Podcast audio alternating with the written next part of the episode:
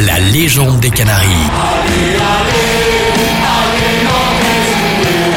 Michel, le football club de Nantes est champion de France. On est heureux, on est heureux tout simplement. Bonjour à tous, c'est Julien. Vous écoutez le podcast La légende des Canaries avec Alouette, la radio partenaire du FC Nantes.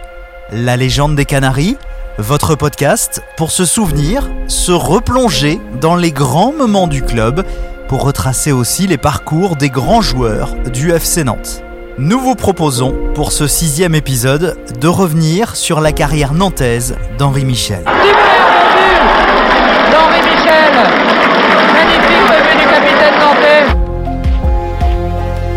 Pour nous parler de la légende du FC Nantes, le journaliste Denis Roux, auteur du livre Henri Michel, Jouer pour vivre. José Arribas euh, disait toujours J'ai bâti mon, mon équipe autour d'Henri Michel. Patrice Rio, ancien coéquipier et ami d'Henri Michel. comme on se fréquentait par ailleurs en, en dehors des entraînements et des, et des matchs, euh, bah écoutez, on était, euh, on faisait qu'un à deux quoi. Philippe Laurent, responsable du service Histoire et Patrimoine au FC Nantes. Et il avait une, une posture, une, une stature quand il jouait euh, au football avec euh, le, le ballon au pied, mais ne regardant jamais le ballon, mais toujours euh, ce qui se passait autour. Son arrivée à Nantes, son intégration, sa classe légendaire, ses trois titres de champion de France, sa victoire en Coupe de France, hommage à Henri Michel dans ce podcast La légende des Canaries. À plus de 30 ans, Henri Michel recevant sa première Coupe de France, la première Coupe de France pour Nantes, eh bien, ça fait plaisir à tout le monde. Et le président de la République avait bien raison de le féliciter sans réserve en lui remettant cette coupe. Henri Michel découvre le foot dans sa ville natale d'Aix-en-Provence à l'âge de 7-8 ans.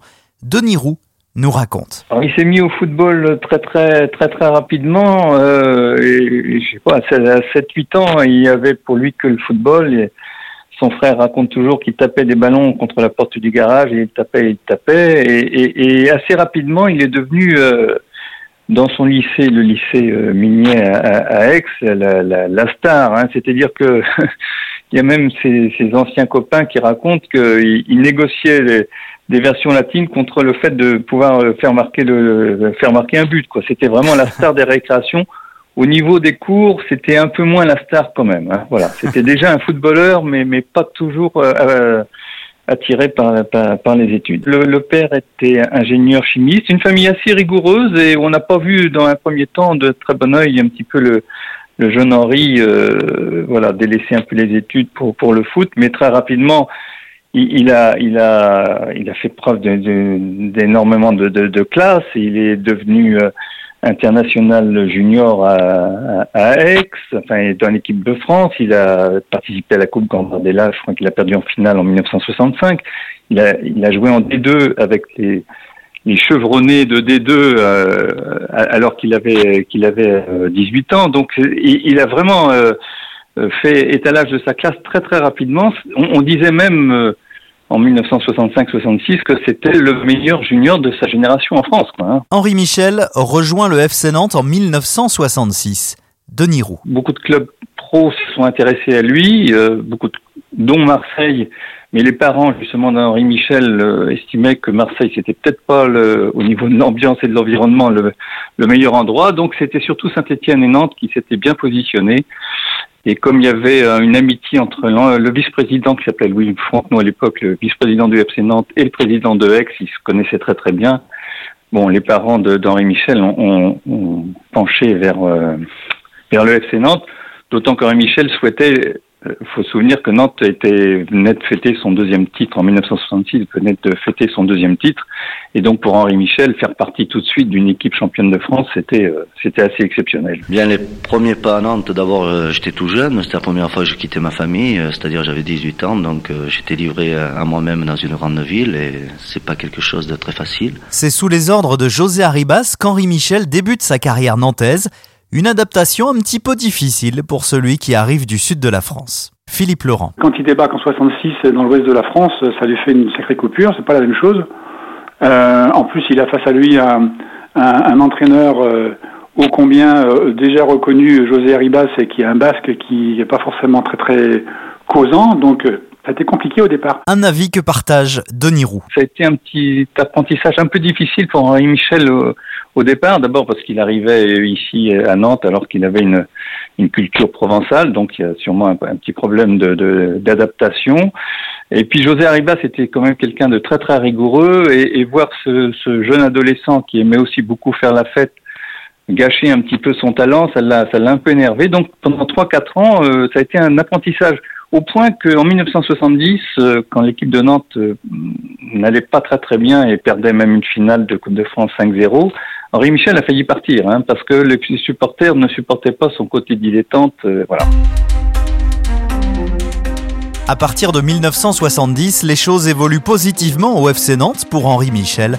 Denis Roux. Le club s'est remis en, en question. Euh, Robert Wizinski est devenu le directeur sportif. Euh, et très rapidement, Henri Michel est devenu le capitaine. Et José Arribas euh, disait toujours, j'ai bâti mon, mon, équipe autour d'Henri Michel. Quoi.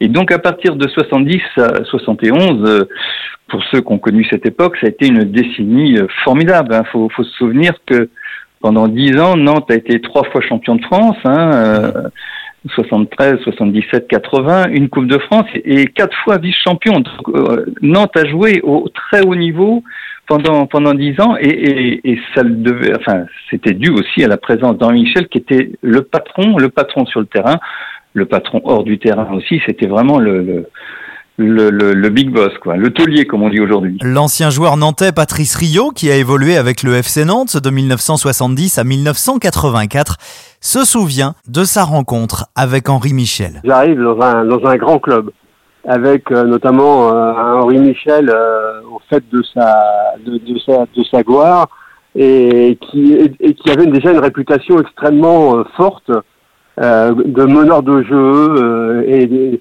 et du meilleur joueur du club, quoi. Voilà, il avait cette réputation-là. Et donc moi j'arrive, hein, moi j'avais 19 ans, j'étais un gamin. Euh, j'étais j'étais au début les premiers jours évidemment très impressionné. Déjà les premiers moments de pour se pour se mettre en tenue euh, dans, le, dans le même vestiaire. Bon bien sûr on est on est on a le regard qui va vers vers lui forcément parce que c'était vraiment le leader de, de, du club et de cette équipe et donc bah, attiré forcément par, par, la, par la personnalité d'Henri. Henri Michel a disputé avec le FC Nantes 640 matchs.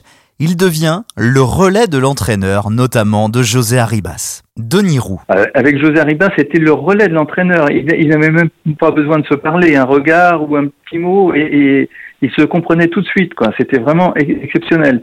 Quand Jean-Vincent est arrivé en 76, on s'est dit, oula, le, le, le le jeu à la Nantaise va, va, changer, mais il a, il a pris ça à son compte. Il est devenu vraiment, alors là, le, le, le patron, hein, euh, j'allais dire Jean-Vincent. Il a jamais contesté Jean-Vincent, ça c'est aussi un, une de ses qualités, c'est qu'il a toujours respecté les entraîneurs. Ça n'a pas toujours été le cas euh, à son euh, envers lui, mais mais euh, et, et, mais c'est lui qui est devenu vraiment le patron du club et, et même dans, dans, dans, dans, le jeu, quoi, dans la tactique, dans la stratégie. Hein. Philippe Laurent. Je pense que naturellement, et à partir du moment où il a pris euh, le capitanat en 1971, euh, parce que juste avant c'était Roger Lemaire qui était capitaine, il avait cette espèce d'aura euh, euh, naturelle qui, qui, qui, en faisait un meneur d'homme, euh, presque complètement, ouais, presque naturel tous ses coéquipiers qui, qui, en parlent en parlent comme ça déjà. Et c'était vraiment un maître jouet, c'était un meneur d'homme quoi. Quand il était à l'entraînement, il était le premier euh, euh, sur les sur les footings d'échauffement. Euh, euh il montrait l'exemple. Euh, je pense qu'il avait cette espèce de, de ouais de cette aura euh, qu'ont les grands joueurs. Henri Michel a eu de très bonnes relations avec ses coéquipiers, sur et en dehors du terrain. Son ami Patrice Rio nous raconte. C'était une véritable amitié entre nous, après qu'il s'est construit très rapidement. Euh, et si vous voulez, autant euh, sur le terrain, on partageait énormément de choses, et, et, et, dans la vie, dans la vie privée également, parce qu'on se fréquentait euh, en dehors de, des, des, matchs, évidemment. Et donc, euh, on était très très proches l'un de l'autre, euh, avec d'autres également. Hein. Et donc, moi, je, je, je, garde des souvenirs absolument fantastiques de cette période, parce que euh, parce qu'on était performant sur le terrain, parce qu'il y avait une fantastique euh, amitié. Euh, C'était un plaisir tous les jours de se retrouver à nouveau, que ce soit pour les entraînements, les déplacements, les voyages. À l'époque, je me souviens, on faisait des voyages euh, par le train, où on partait la veille, on rentrait le lendemain. Donc c'était sur trois jours un, déplacement. Et donc on avait, on avait largement le temps de, de plus que faire connaissance, quoi. On plaisantait beaucoup, on est, parce que pourquoi on plaisantait beaucoup et c'était facile? Parce que aussi euh, dans la compétition, euh, on, on, était très très bon, quoi. Hein, on, on, a quand même accroché plusieurs titres ensemble. Euh, et puis euh, il y avait il y avait cette facilité du quotidien. Je, comment vous l'exprimez, je sais pas trop, mais euh, c'était vraiment vraiment une amitié très très forte qui s'est vite euh, mise en place, construite. Nos intervenants nous ont listé les nombreuses qualités d'Henri Michel, Denis Roux. Qualité technique euh, hors norme. Euh, euh, si vous regardez des images d'Henri Michel, euh, des images de match, vous voyez toujours qu'il a la tête levée, c'est-à-dire qu'il ne regarde pas ses pieds, il ne regarde pas le ballon, il, il a la tête levée. Et, et c'est quelqu'un qui savait donner, soit en passe courte, soit en passe longue, des ballons parfaitement dosés. Euh, Bernard Blanchet, qui a joué avec lui, disait, moi, je, je, je courais, je savais que le ballon allait m'arriver dans les pieds, quoi. Je, voilà, c'était. Et il faut pas oublier non plus, parce qu'on parle souvent du jeu à la nantaise un petit peu comme un jeu de pas, pas très physique, c'est c'est élégance, etc. Mais c'était en fait, ça exigeait une, une présence physique très très importante. Et Henri Michel était sur le plan physique aussi hors norme. Tous ses anciens copains disent que même s'il faisait la fête jusqu'à 6 heures du matin, à 8 heures ou à 9 heures, il était le premier à faire le footing en tête au parc de procès. Quoi. C'était vraiment une, une présence physique hors norme. Philippe Laurent. Et il avait une, une posture, une stature quand il jouait euh, au football avec euh, le, le, ballon au pied, mais ne regardant jamais le ballon, mais toujours euh, ce qui se passait autour pour voir ses coéquipiers, voir le jeu. Et ça, c'était, euh, c'est ce qui m'avait sauté aux yeux. Euh, on l'a toujours vu jouer de cette manière, un peu le, le buste droit, et il avait une, un, une vision extraordinaire du jeu et, et, une technique euh, aussi extraordinaire. L'un des premiers matchs où il, il, a montré toute sa capacité à être le patron euh, dans un stade archi plein euh, à Marcel Sopin, et ça, je m'en souviendrai toujours, parce qu'en plus, exceptionnellement, jouant contre Marseille, on a joué, les Nantais ont joué avec un maillot bleu. Et, euh, et, et, ça a été un match d'une ampleur extraordinaire, même si le résultat n'était pas positif.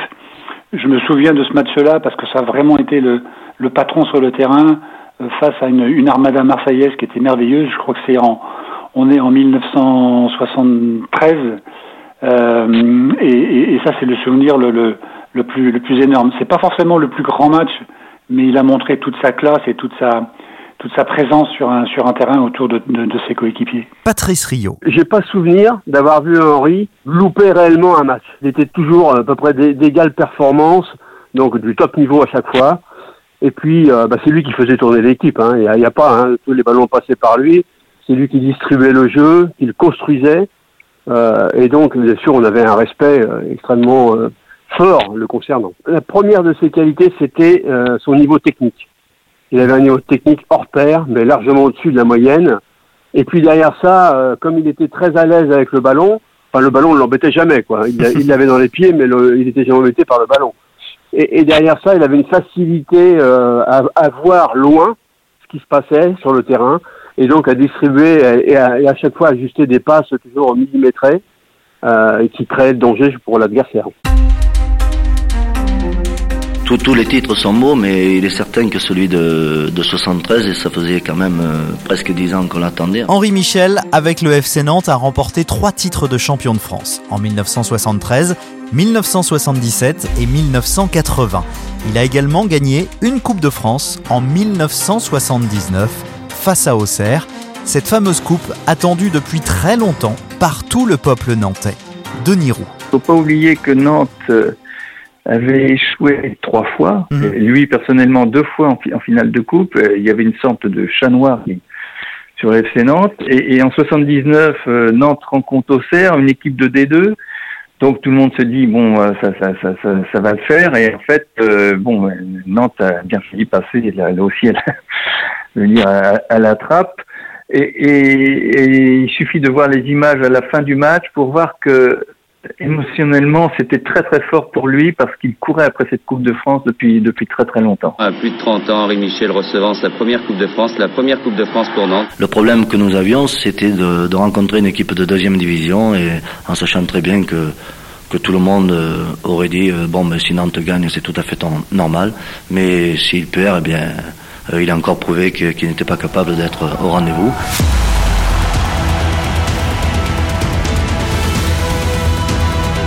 tous les supporters du FC Nantes ont été marqués par le talent d'Henri Michel.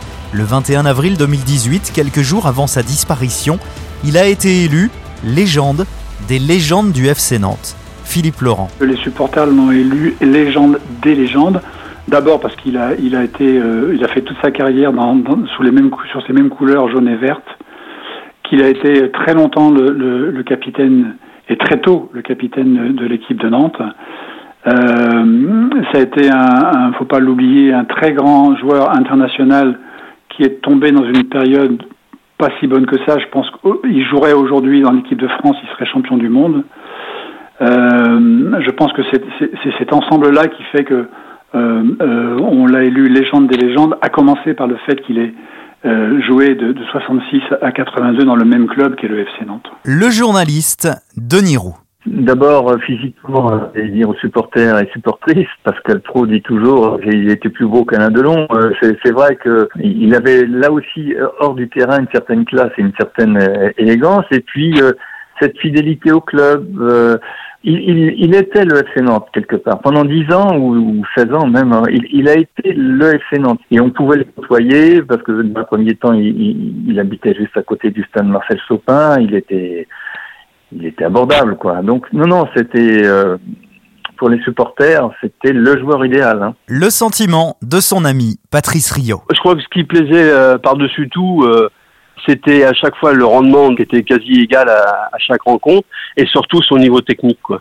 Et, euh, les gens se, se régalaient littéralement à le voir euh, tantôt contrôler un ballon, tantôt le contrôler de la poitrine, tantôt le contrôler avec un, euh, par l'extérieur avec une aile de pigeon. Il avait une technique, il était tellement à l'aise avec le ballon que les gens étaient admiratifs de ça, parfaitement admiratifs. Et nous, nous également, nous partenaires. Henri avait aussi cette faculté euh, d'être extrêmement disponible, que ce soit pour les supporters, que ce soit pour les médias aussi, parce que bon, les, médias étaient très présents euh, malgré tout. Euh, et, et, ça, c'était très, très fortement apprécié par les, par les, par les supporters. Bon, les supporters aujourd'hui, enfin aujourd'hui, vous voyez, ils sont on leur interdit quasiment de rentrer dans l'enceinte euh, de la séance d'entraînement, euh, voire pire quelquefois par endroit. Mmh. Euh, nous, c'était pas ça du tout. Quoi. Les gens pouvaient euh, rentrer autour du, ils pouvaient, enfin, étaient le plus souvent autour du terrain, hein, sur la sur la ligne de touche, en très nombreux, en nombre, en nombre, pour pour assister à la séance. Et à la fin de la séance, quand elle était terminée, bah, ils nous demandaient des autographes. On répondait, enfin, et Henri le premier répondait avec une avec beaucoup de gentillesse. Et ça, c'était évidemment très apprécié. Nous avons collecté pour ce nouveau numéro de la légende des Canaries quelques anecdotes sur Henri Michel, Denis Roux. Il y en a notamment une où, on voit Henri Michel euh, frotter ses, chaussures parce que euh, à l'époque dans les vestiaires c'était comme ça, on frottait ses chaussures après après match pour les, nettoyer, etc. Mais il y a un petit cigario. Euh, euh, à la bouche, quoi. C'est-à-dire qu'il fumait dans les vestiaires. Euh, voilà, ça c'était euh, Henri Michel, toujours le toujours le, le rebelle.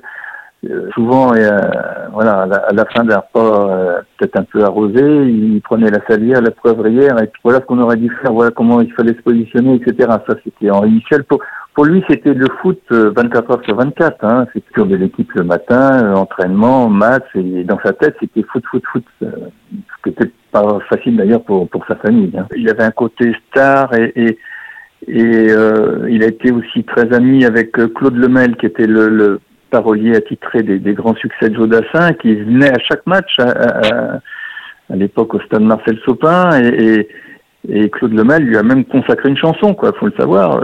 il a consacré une chanson à Henri Michel au moment où Henri Michel était en, difficulté avec avec son épouse. C'est une chanson qui s'appelle Il faut vivre, qui a été chantée par Reggiani. Donc, vous voyez, il a eu une influence même même dans, dans le showbiz. Il faut vivre d'amour, d'amitié, de défaite, éclater de passion que l'on puisse écrire à la fin de la fête. Quelque chose a changé pendant que nous passions. Pendant sa carrière de joueur, Henri Michel a été sélectionné 58 fois en équipe de France. Il participera notamment à la Coupe du Monde 1978. Denis Roux. Il a toujours répondu présent alors qu'on le souhaitait jouer un petit peu à tous les postes et, que c'était pas la période la plus la plus rose de l'équipe de France. Là, il y a une anecdote aussi intéressante qui prouve quand même qu'Henri Michel euh, savait être généreux. Euh, septembre 76, il y a, je crois que c'est Hidalgo qui vient d'arriver et il sélectionne des, nouveaux joueurs, dont Rampillon et Bertrand de Man, peut-être, mais Rampillon c'est son premier match. Et il y a un certain Michel Platini aussi qui arrive pour son premier match. Hein. Euh, et, euh, il y a un coup franc, je crois que c'est au 72e minute, il y a un coup franc dans la surface de réparation, coup franc indirect. Henri Michel, ça, le elle le frappait et il y a Michel Platini qui lui dit non, non, fais-moi une passe. Il fallait avoir des culots. Il vient d'arriver en équipe de France. Fais-moi une passe, moi je vais lober le mur et je mets le but. Henri Michel n'a pas discuté, fait la petite passe. Michel Platini marque son premier but en, en équipe de France. C'est presque un passage de témoin, en tout cas, entre, entre deux générations. Mais, mais voilà, ça c'était, on parlait de classe et d'élégance, ça c'était un peu la classe et l'élégance d'Henri Michel. Suivez bien ce coup franc. Vous allez voir le numéro 8 c'est Platini, le 6 c'est Michel, une petite passe. Et voilà, un but superbe. D'autant plus superbe que Platini, avant de tirer, avait dit à Michel, fais-moi une petite passe, je lobe et je marque. Une belle confiance et un beau premier but. Henri Michel quitte le FC Nantes en 1982. Ensuite, il deviendra entraîneur, sélectionneur, notamment de l'équipe de France de 1984 à 1988. Denis Roux. En 84, pendant qu'Hidalgo menait euh, le 11 tricolore à la, victoire en Coupe d'Europe, lui, il, s'attachait à, à, entraîner ou à sélectionner les, Olympiques. Hein. Euh, la Fédération française de football n'espérait pas grand-chose, mais lui avait dit, bon, ben, occupez-vous des Olympiques. Et, il a gagné cette année-là quand même les JO avec, avec quelques, quelques joueurs nantais d'ailleurs, et c'est quand même la seule victoire euh, de l'équipe de France euh, aux Jeux Olympiques. À ce jour, euh, personne d'autre n'a fait mieux. Et donc, il a pris ensuite la, la, la, la suite de, de, Michel Hidalgo et, et, en 86, il a amené l'équipe de France à, la troisième place du, du, du mondial.